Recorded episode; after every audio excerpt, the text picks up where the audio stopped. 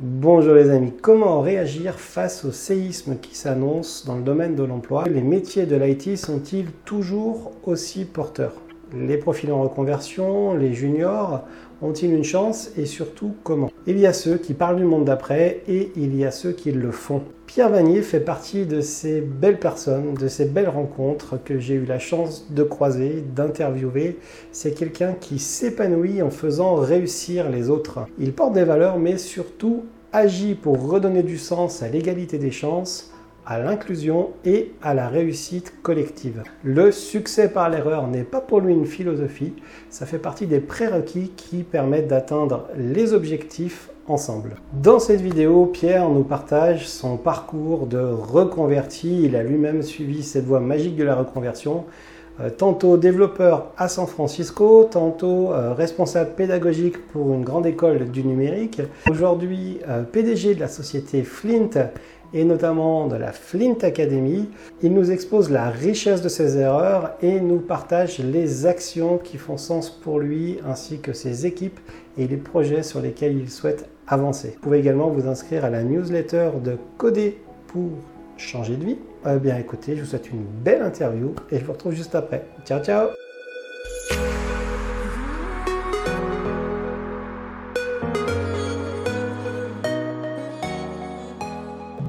Pierre, écoute, je suis vraiment content de te retrouver. Je te remercie d'avoir accepté euh, mon invitation.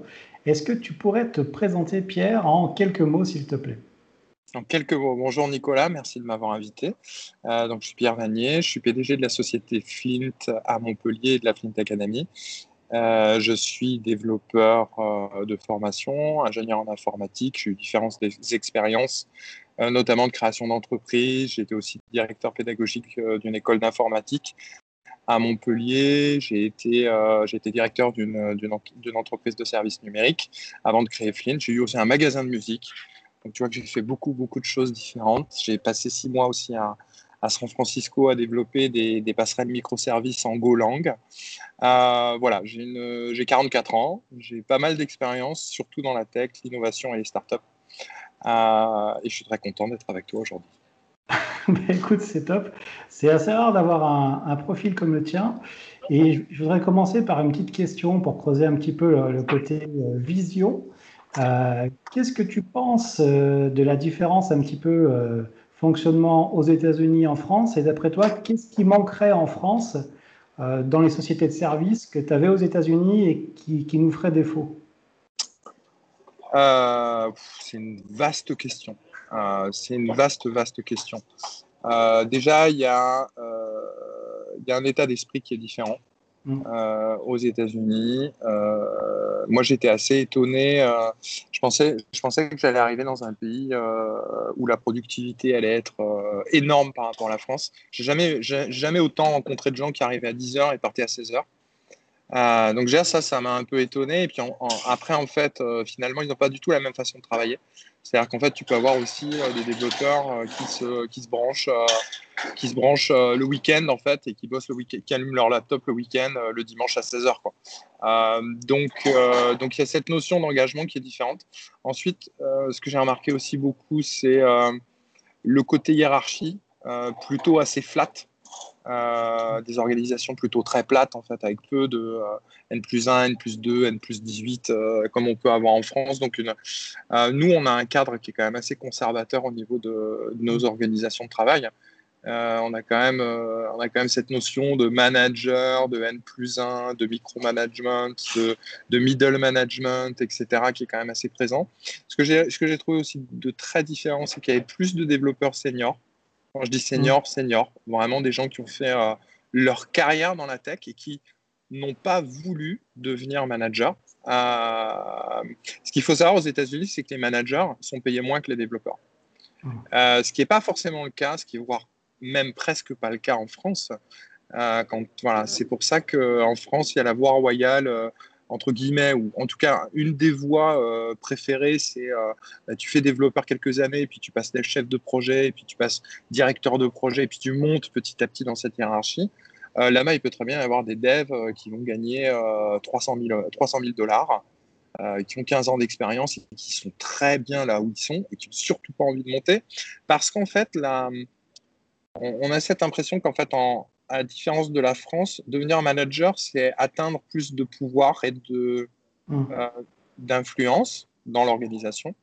alors que devenir manager en fait aux États-Unis, euh, en coutume de, c'est plus un facilitateur et un coach.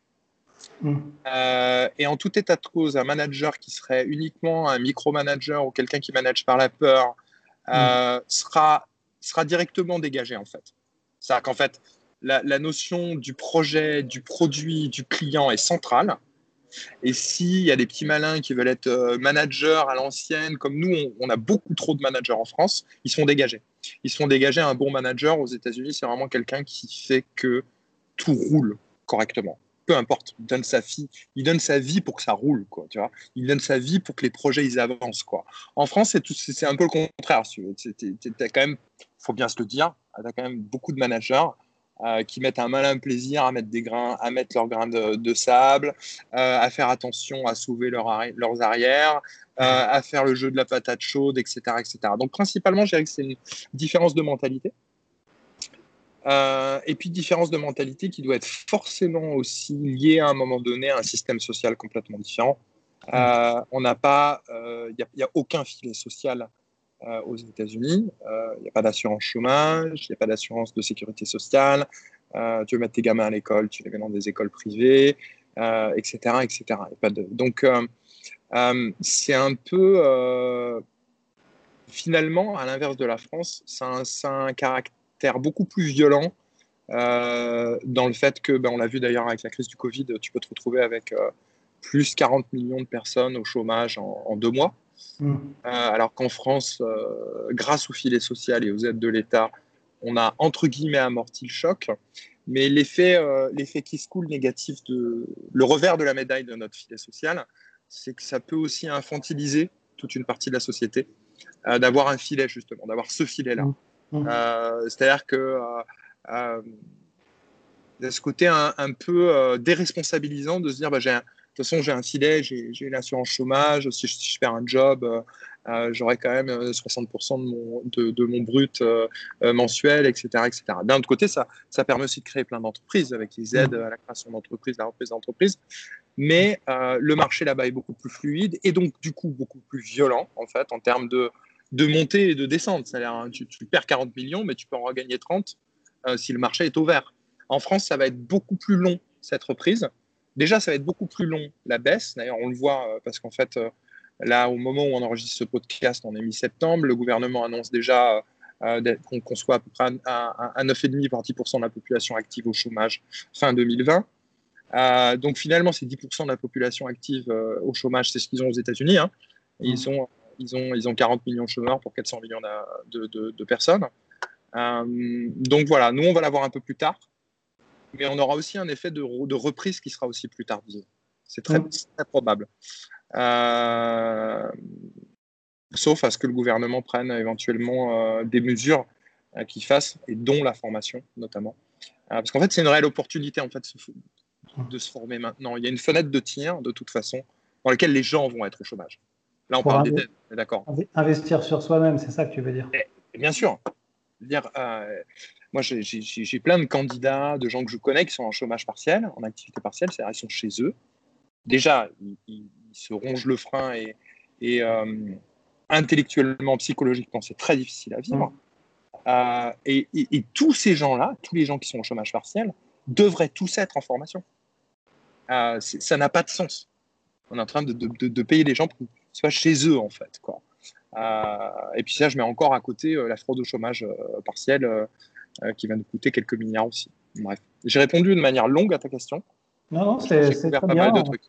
Je pense qu'en fait, tu abordes le sujet en comment transformer des, des contraintes en opportunités. Et euh, ta culture euh, des États-Unis, on va dire, j'aimerais savoir comment tu la transportes chez Flint. Est-ce que le droit à l'erreur est quelque chose d'important pour toi, pour les collaborateurs qui rejoignent Flint aujourd'hui? Elle est euh, non seulement elle est importante, mais en fait elle est primordiale. En fait, euh, moi je cache pas mes erreurs à mes collaborateurs. Euh, je les mets devant et je leur dis là je me suis planté, là on s'est planté et j'attends qu'ils fassent la même chose de leur côté. on, a cette, cette peur de l'erreur et de l'échec en, France. moi, avant de réussir, avant de réussir Flint, et je touche du bois parce que l'entreprise n'est jamais réussi. Et c'est tout, il faut toujours partir du principe qu'on est malgré tout toujours un petit peu en risque. Il vaut mieux le voir comme ça plutôt que de prendre le melon et, de penser que le risque n'existe pas. Le risque existe toujours. Euh, mais avant de, réussir cette société Flint qui va bien, qui se porte bien, qui a une belle ADN, qui a des collaborateurs euh, qui sont heureux, euh, qui s'épanouissent et qui fonctionnent bien, dans lesquels ils, y retrouvent une sorte de sens, j'en ai planté deux ou trois des boîtes. Mmh. Et ça ne me fait pas peur de le dire, en fait. et je pense que finalement, c'est très bien comme ça, en fait, puisque j'ai appris euh, énormément de ces, euh, de ces échecs, en fait. Euh, la phrase de, Nelson Mandela que tout le monde connaît, là, je, ne, je, ne, perds jamais, soit je gagne, soit j'apprends, elle est, elle est, elle est... Moi, c'est une sorte de mantra, en fait. Et je pense qu'on devrait vraiment... tu vois, je faisais un module coaching pour nos apprenants là, qui sont rentrés en formation il y a 15 jours, pour notre première formation qui s'appelle Reboot.js. Ils ont un module de soft skills tous les vendredis après-midi. Déjà parce qu'en fait, euh, ils ont déjà pris tellement cher pendant la semaine que le vendredi après-midi, ils sont contents d'avoir des soft skills. Euh, et là, vendredi dernier, c'était moi qui faisais euh, les soft skills. Et je leur ai raconté mes anecdotes, etc. Moi, je suis allé aux États-Unis. J'étais plutôt un bon développeur, d'accord? Je suis arrivé là-bas. Je pense que j'étais vraiment une brêle. Parce que j'étais vraiment mauvais. Je suis tombé sur des gens qui étaient pas un peu au-dessus de moi. Ils étaient à un niveau jamais je n'atteindrais. Jamais. Jamais, jamais, jamais. T'étais où exactement? Aux États-Unis? À, San Francisco. D'accord, ok. C'est l'endroit du monde où les meilleurs développeurs sont. Les meilleurs ingénieurs, les meilleurs développeurs qui viennent du monde entier pour atterrir là. Euh, donc j'ai choisi aussi hein, de me confronter à ce genre euh, euh, d'échelle de Richter en fait. Hein. Si tu mmh. veux, voilà. Tu, peux être bon et puis tu tombes dans, dans une piscine de très très bons, voire de gens inatteignables, bah, tu es, juste mauvais en fait. Donc, euh, j'ai pas peur de, dire ça en fait. C'est simplement que tu as ce principe de Peters là où tout le monde à un moment donné, à force de, gravir les échelons, arrive à, son degré euh, d'incompétence. Voilà, pour euh, le développement, j'étais à mon degré d'incompétence. Et l'effort à faire aurait été beaucoup trop grand pour que je le devienne et j'avais pas envie de le faire. J'avais pas envie d'aller plus loin. Donc c'est pour ça que j'ai changé. Je suis rentré en France. Je suis passé du côté du, du management. Du coup, j'ai dirigé une ESN, etc., etc je suis allé vers des, vers des compétences euh, euh, différentes sur lesquelles euh, je pouvais être meilleur à ce moment de ma vie. Voilà. Mmh. Mais pour répondre à ta question, bien évidemment, chez nos collaborateurs et collaboratrices, non seulement le droit à l'erreur est absolument accepté, mais, mais, mais, demander. Quelqu'un qui ne ferait pas d'erreur dans, dans nos collaborateurs, dans notre équipe, je serais, ce serait très suspicieux. D'accord. Et du coup, tu parlais des, des compétences, il y a une des compétences euh, qui, à mon avis, est, la pédagogie, euh, que tu mets à profit dans, la, dans ta formation Reboot.js. Alors, c'est une formation, moi, je l'ai découvert quand on s'est rencontrés euh, au live de Wheel of Death. Oui, la semaine dernière. Ouais, la semaine dernière. J'ai trouvé ça super parce que je me suis replongé quelques années en arrière où les technologies JavaScript n'avaient pas pris autant d'ampleur. Je parle des frameworks front-end. Et je me suis mis à la place de tous ceux qui ont pris un petit peu de retard et qui veulent le rattraper rapidement. Est-ce que tu peux nous dire deux, trois mots euh, rapidement sur Reboot.js J'ai l'impression que c'est un Tout petit à fait. Reboot.js, euh, alors euh, certains l'appellent aussi Reboost ou Boost.js. En fait, l'idée, c'est que quand est arrivée la crise du Covid et, au tout début mars, très rapidement, on s'est rendu compte de l'effet catastrophique que ça allait avoir pour l'emploi euh, six mois après. C'est-à-dire qu'on s'est projeté en, septembre, et moi mm. je me suis dit, euh, ça, va être, ça va être une hécatombe. Ça va être une hécatombe pour tout le monde, mais plus mm. particulièrement pour euh, le public et les gens qu'on côtoie, nous en tant qu'entreprise de services numériques Flint, pour les développeurs, les développeuses, les ingénieurs, etc. Pourquoi? Parce qu'en fait, on s'en est rendu compte rapidement parce qu'on est aux côtés, on est au, on côtoie les clients et le marché en permanence. Mmh. Tous les jours, on rencontre des clients. Et on s'est aperçu très rapidement que 90% des, clients mettaient les freins, voire bloquaient, euh, voire retardaient tous les projets. 100% des projets. Donc 95% des clients était en mode je dois survivre. C'est ça en fait. Hein. Je dois survivre, je dois éviter de faire un plan social, je dois faire entrer du cash. Il y a certains secteurs d'activité de certains de nos clients qui ont perdu 95% de leur chiffre d'affaires sur avril, mai, juin. C'est des conditions inimaginable, inimaginé, non prévu, et, on ne peut pas prévoir un risque comme ça. Donc quand on s'est aperçu que tous ces clients mettaient tous les freins sur tous les projets informatiques, l'effet normal, la conséquence derrière, c'est que tu vas avoir vachement moins d'embauches, tu vas avoir des plans sociaux, tu vas avoir des gens dont les périodes d'essai vont s'arrêter, tu vas avoir des gens dont les CDD ne vont pas être renouvelés. Donc en fait, si tu veux, ce n'était pas forcément une boule de cristal, c'était simplement, mmh. en fait, euh, euh, c'est purement logique, en fait. C'est mécanique. Et là, on s'est dit, euh, mécanique, exactement. Donc là, on s'est dit, on va pas passer 3, 4, 5 mois, parce qu'on ne savait pas à l'époque combien de temps allait durer vraiment cette crise. On ne le sait toujours pas d'ailleurs. Euh, on s'est dit, il faut faire quelque chose. Et euh, on a voulu monter, parce que j'avais été directeur pédagogique d'une école d'informatique il y a une dizaine d'années, pour ne pas la nommer Epitech. et j'avais toujours cette appétence pour le, le, secteur, en fait, de euh, de la tech, comme on l'appelle, hein. euh, parce que je trouve qu'il véhicule beaucoup de belles valeurs, en fait. Mmh. Euh, et comme on est une société, tu as dû le voir aussi, où on essaye de ne pas bullshiter avec les valeurs, c'est-à-dire qu'on les met vraiment en avant, mais derrière, en fait, si tu soulèves les rideaux de Flint, c'est derrière, c'est pareil, à l'inverse de beaucoup de sociétés. c'est pas comme dans la vérité si je mens, quoi. voilà, c'est ça. C'est, on, on prend toutes nos décisions par rapport aux valeurs et pas par rapport aux, finances. des fois, ça nous est arrivé de prendre des décisions financièrement. Euh, notre comptable euh, euh, m'a dit Tu es malade de faire ça, mais en fait, sur le plan des valeurs, c'était comme ça qu'il fallait agir. Donc, mm. et puis, tant pis, en fait. Et puis, c'est ma boîte, et puis, tant pis. donc, c'est ça aussi l'avantage de monter sa boîte. Et donc, du coup, on a monté Flint Academy parce qu'on s'est dit, il y, a, il y, a, un momentum à attraper il y, a, une vague sur laquelle vraiment monter qui va permettre à la fois de créer une nouvelle activité pour Flint qui est devenu un groupe puisqu'elle conseille et la formation et en plus de faire quelque chose qui est bénéfique pour la société. Ce qui est presque en fait dans, nos statuts. Euh, je ne sais pas si tu connais les, sociétés à mission. Euh, ben, les sociétés à mission elles insèrent dans leur statut un objet, un objet social en fait. Un objet social de, euh, de, de euh, d'action sur la société avec un grand S. Nous, on n'est pas encore société à mission, c'est les choses auxquelles je réfléchis. Toi, tu es une boîte comme Danone, qui est d'ailleurs le plus gros exemple de société qui est société à mission. Euh, donc j'y réfléchis très sérieusement parce que je considère qu'une entreprise doit aussi avoir un rayonnement positif sur la société avec un grand S.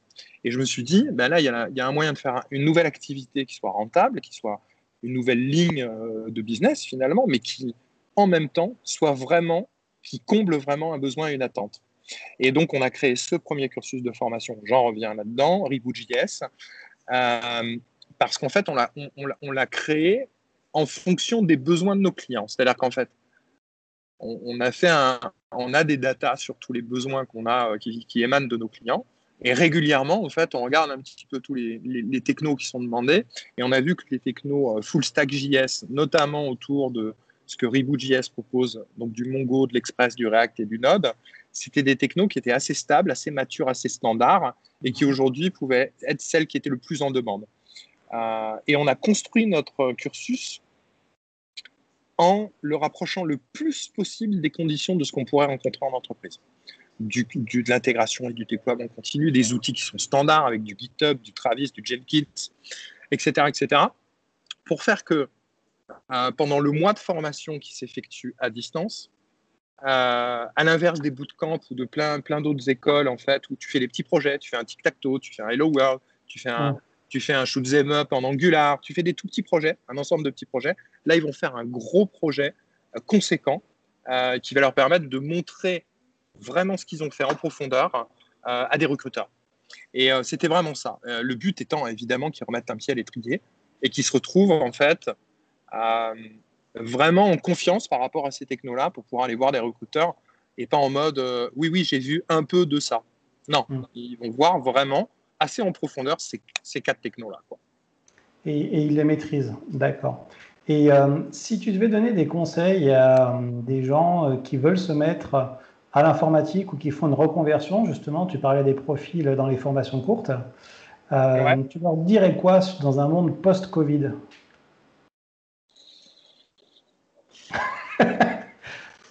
Tu en poses des questions compliquées, toi euh... J'ai dit que c'était ça par l'interview, j'ai pas dit que c'était facile. si c'était facile, euh, tout le monde le ferait. Non, mais comme, euh, ça te vient, il hein, n'y a pas de. J'ai euh, un peu mon avis par rapport au, au, au bootcamp.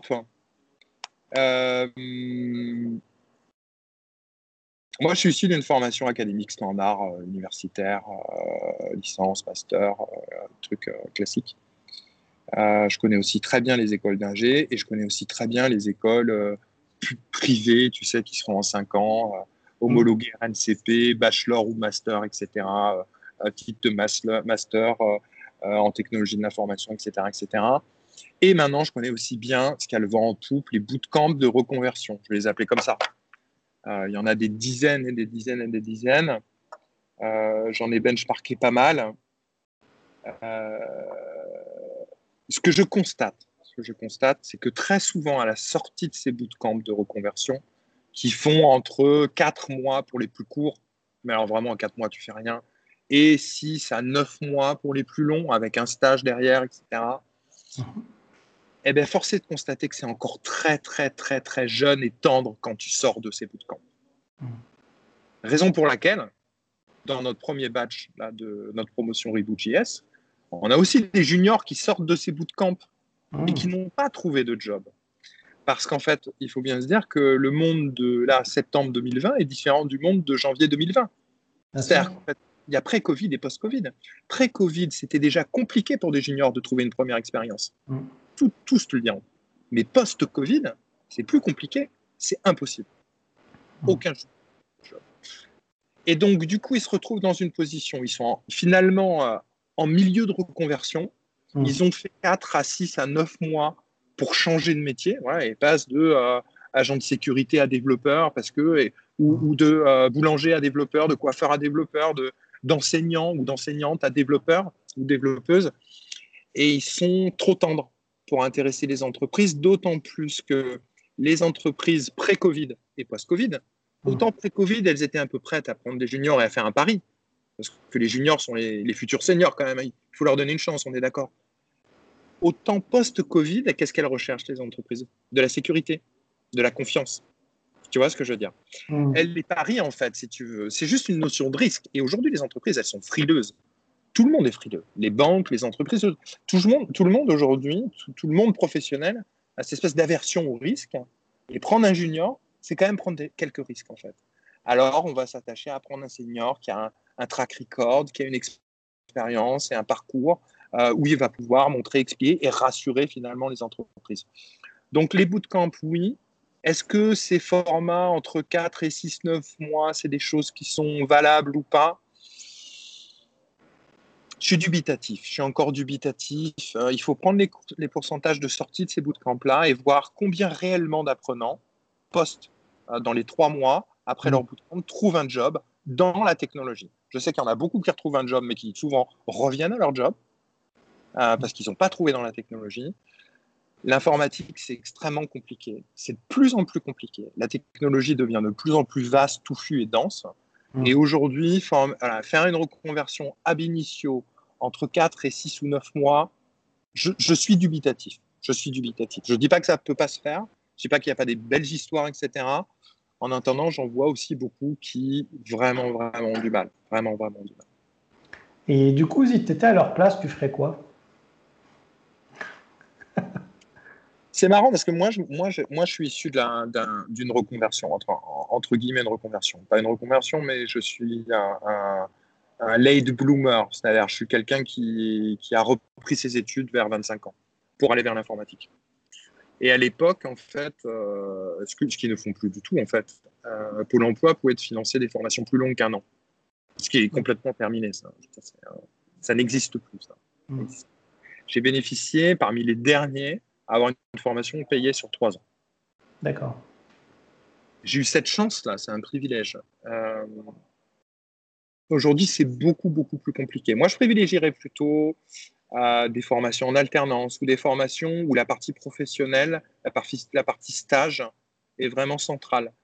où l'approche se fait vraiment par projet, où il y a peut-être plutôt moins de techno que plus de techno. Parce que les formations où tu as un peu de PHP, un peu de Symfony, un peu de, un peu de JS Vanilla, un petit peu de Angular, un petit peu de Java, un petit peu de machin en six mois, pour moi, un petit peu de trop de choses, c'est, ça n'a pas de sens parce que tu perds les gens. je serais plus sur les formations plus pointues, plus focus, quitte à mmh. réduire le scope de, de, job auquel tu peux prétendre à la fin. Mais du coup, pour le coup, je pense que tu as plus de, euh, as plus de, de légitimité à aller voir ensuite un recruteur mmh. avec une formation qui sera plus pointue. Voilà. Donc, travailler son portefeuille de projet plutôt que son portefeuille de technologie. Ouais, ben ouais, ouais parce que, euh, parce que euh, surtout quand tu es junior comme ça en reconversion, euh, ça rime à quoi de voir 4, 5, 6 langages différents, 4, 5, 6 frameworks différents? Mmh. Juste pour voir que c'est différent. En fait, juste on s'en fout en fait. Mmh. Il faut connaître au moins une chose bien, quoi. parce qu'ils n'ont pas, comme nous, ou comme les gens qui ont vraiment du background, cette théorique fondamentale académique qui leur permettent de se reposer sur quelque chose de solide. Ils n'ont pas vu les design patterns, ils n'ont pas vu le langage formel, la grammaire, ils n'ont pas vu la théorie des graphes, ils n'ont pas vu toutes ces choses-là sur lesquelles repose l'informatique moderne et qui va leur manquer pour pouvoir faire des abstractions et finalement euh, euh, passer d'un langage à un autre parce que les syntaxes sont les mêmes, parce que ce serait très bien que c'est un automate qu'il y a derrière et on s'en fout quoi. Le compilateur, un compilateur, tu vois ce que je veux dire. Il y a les instructions, il y a les boucles, il y a les machins, mais c'est exactement pareil, quoi. À part les langages fonctionnels, ils sont complètement différents. Donc, euh, hmm. voilà, moi, je, je, je, ferais plutôt ça. Après, j'ai pas de boule de cristal. Encore une fois, c'est un. Non. Euh, je, tire mon chapeau à toutes ces, euh, tous ces organismes de formation qui font bien leur boulot, qui se saignent, pour lesquels, voilà, il y, a des gens qui travaillent très très bien. Hmm. Il y a aussi des gens, voilà, qui font un peu n'importe quoi. aussi dans la formation. On le sait malheureusement. Mais bon, je pense dans tous les métiers, hein. euh, dans notre secteur, dans les ESN euh, aussi. On est d'accord. Et euh, est-ce que tu as un sujet que tu vas aborder un peu libre, quelque chose qui t'inspire? Ou est-ce que, tu es, est-ce que tu as envie de parler au Pierre quand il était petit face à son choix d'orientation et lui donner un petit conseil? Honnêtement, ouais. ouais. Je pense que je lui donnerai aucun conseil en fait. Ouais. Je, regrette, je, regrette, vraiment rien en fait. Ni les échecs, ni les pertes de temps. J'estime qu'à certains moments de ta carrière, ça peut être intéressant de perdre du temps parce que tu en as besoin. Quoi. Euh, comment dire? Je n'ai pas foncièrement envie euh, de me conseiller quelque chose qui me permettrait d'arriver plus vite ou plus haut. Ouais. Euh, voilà, je suis bien dans, je suis bien dans mes baskets. J'essaye de faire euh, mon métier le mieux que je peux, du mieux que je peux. Euh, je fais plein d'erreurs. Euh, j'en fais aujourd'hui, j'en ferai demain. mais j'essaye de, rester humble par, rapport à ces erreurs et d'essayer de déjà de les voir, déjà de les, ausculter et puis de dire d'être capable de les reconnaître. Et puis, si possible, d'en faire profiter mes collaborateurs pour qu'ils apprennent aussi de mes erreurs. Et j'ai pas foncièrement de j'ai pas forcément de, conseils. Euh, je pense que j'ai été jeune, euh, j'ai été jeune et con, comme tout le monde. Euh, et je, j'ai pas forcément, non, pas forcément. Non, en revanche, je crois qu'aujourd'hui, on a, on est un tournant dans la technologie et dans la société, où je pense que, d'une manière générale, on a besoin d'insérer beaucoup plus de sens dans ces mmh. deux grosses thématiques. Euh, dans la technologie, euh, du sens dans la technologie, c'est euh, permettre, ou en tout cas se donner la chance d'avoir une technologie dans un futur assez proche, moyen terme aussi, qui ne soit pas inhumaine. une technologie dans laquelle il y a du sens, c'est une technologie dans laquelle on réfléchit à des problématiques de, de justesse, d'équité, d'inclusion, de mixité, euh, de paix sociale quelque part.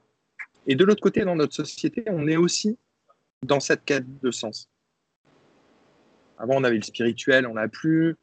Euh, on a une classe politique qui est euh, quasi aux abonnés absents.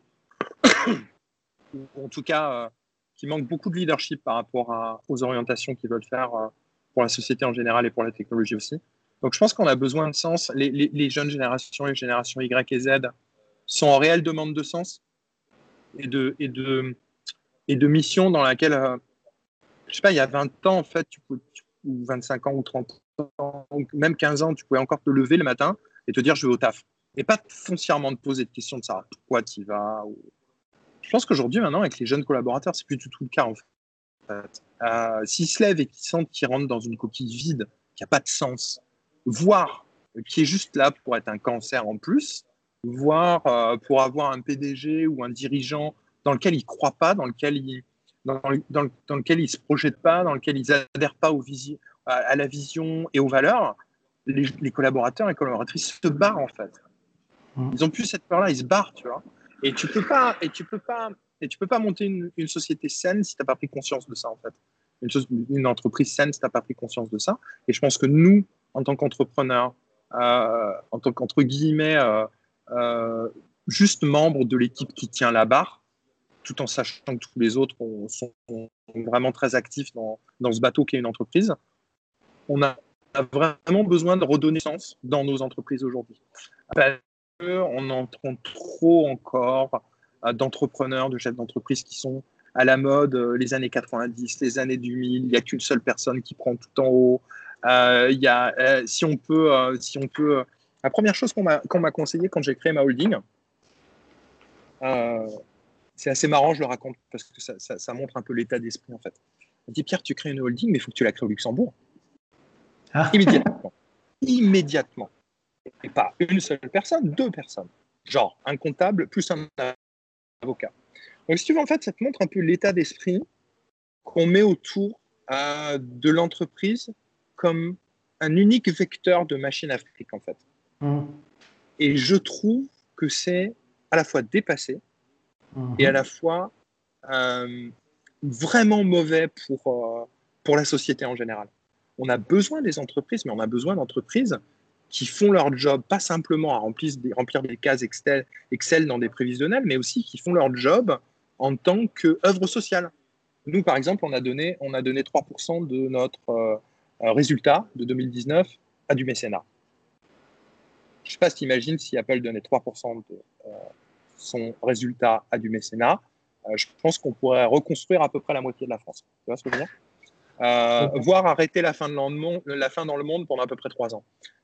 ce que je veux dire, c'est que c'est important. En tant qu'entreprise, on a, on, a, on a des droits, on a des devoirs envers la société. Et, et, plutôt que de me donner un conseil à moi, euh, tout petit, euh, il y, a, il, y a, 30 ans ou il y a 40 ans, je préférerais euh, que beaucoup d'entrepreneurs et de chefs d'entreprise écoutent ce que j'ai à dire là et lève un peu la tête du guidon et surtout change de point de vue, change de focus. On peut plus se permettre d'avoir le focus qu'on a, qu'on a eu il y a 15 ou 20 ans. Le monde a passablement changé et je pense que si on continue comme ça, on va dans le mur, si on ne prend pas des actions. Voilà. Eh bien, écoute, euh, bravo, tu vois, ça, confirme la raison pour laquelle j'ai demandé cette interview avec toi. c'est ces valeurs. C'est vraiment, c'est vraiment au top et j'espère que le plus de monde pourra voir ce que tu viens de dire parce que euh, je partage complètement. Ouais. Avec humilité et respect. Merci à toi. Merci, à toi, Nicolas. C'était très sympa. Euh, et puis, voilà, longue vie à ton projet et, et à très bientôt. À très bientôt. Ciao, ciao. Voilà, redonner du sens sans se tromper de direction, vaste sujet. Si vous voulez aller plus loin, que vous démarrez une carrière de développeur, même si vous êtes développeur confirmé, vous verrez, il y a du contenu utile. Vous pouvez télécharger gratuitement mon guide, Guide d'un ami, pour démarrer une carrière de développeur en 6 étapes. Les petits pouces, ça me fait toujours plaisir. Abonnez-vous à la chaîne, les notifications, et moi je vous retrouve à très très bientôt, ou à très vite, je ne sais jamais comment on dit, dans cette belle aventure qu'est coder pour changer de vie. Ciao ciao